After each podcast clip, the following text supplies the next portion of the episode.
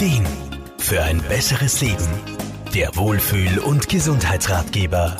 Präsentiert von Soundlarge AT. Schmerzen in der Schulter als täglicher Begleiter sind eine echte Qual.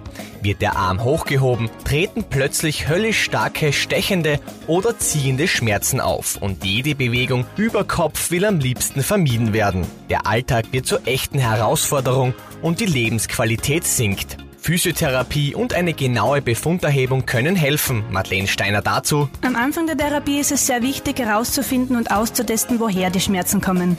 Man schaut eben, ob es vielleicht eine Entzündung ist oder ob es beim Hochheben vom Arm im Gelenk plötzlich wo klemmt und dadurch der Schmerz entsteht. Je nachdem, welches Ergebnis die Befunderhebung ergeben hat, werden in der Physiotherapie unterschiedliche Behandlungsmöglichkeiten angewandt. Ja, klemmt im Gelenk und dadurch kommt es zu Schmerzen, ist es wichtig, den Arm mit den richtigen Übungen zu entlasten und die richtigen Muskeln zu stärken.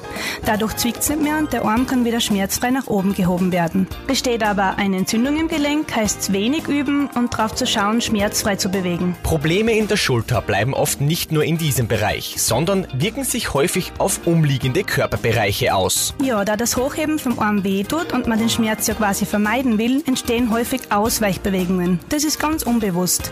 Da ist es wichtig, dass die quasi falschen Bewegungen erkannt werden, damit es nicht zu Beschwerden in anderen Körperregionen kommen kann. Schulterschmerzen müssen nicht ertragen werden. Mit der passenden Behandlungsmethode und adäquatem Training in der Physiotherapie steht der Schmerzfreiheit nichts mehr im Weg.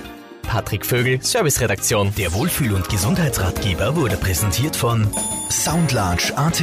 Das Tonstudio für Radiospots, Telefonschleifen und Jingles. Soundlarge geht ins Ohr. Jede Woche neu.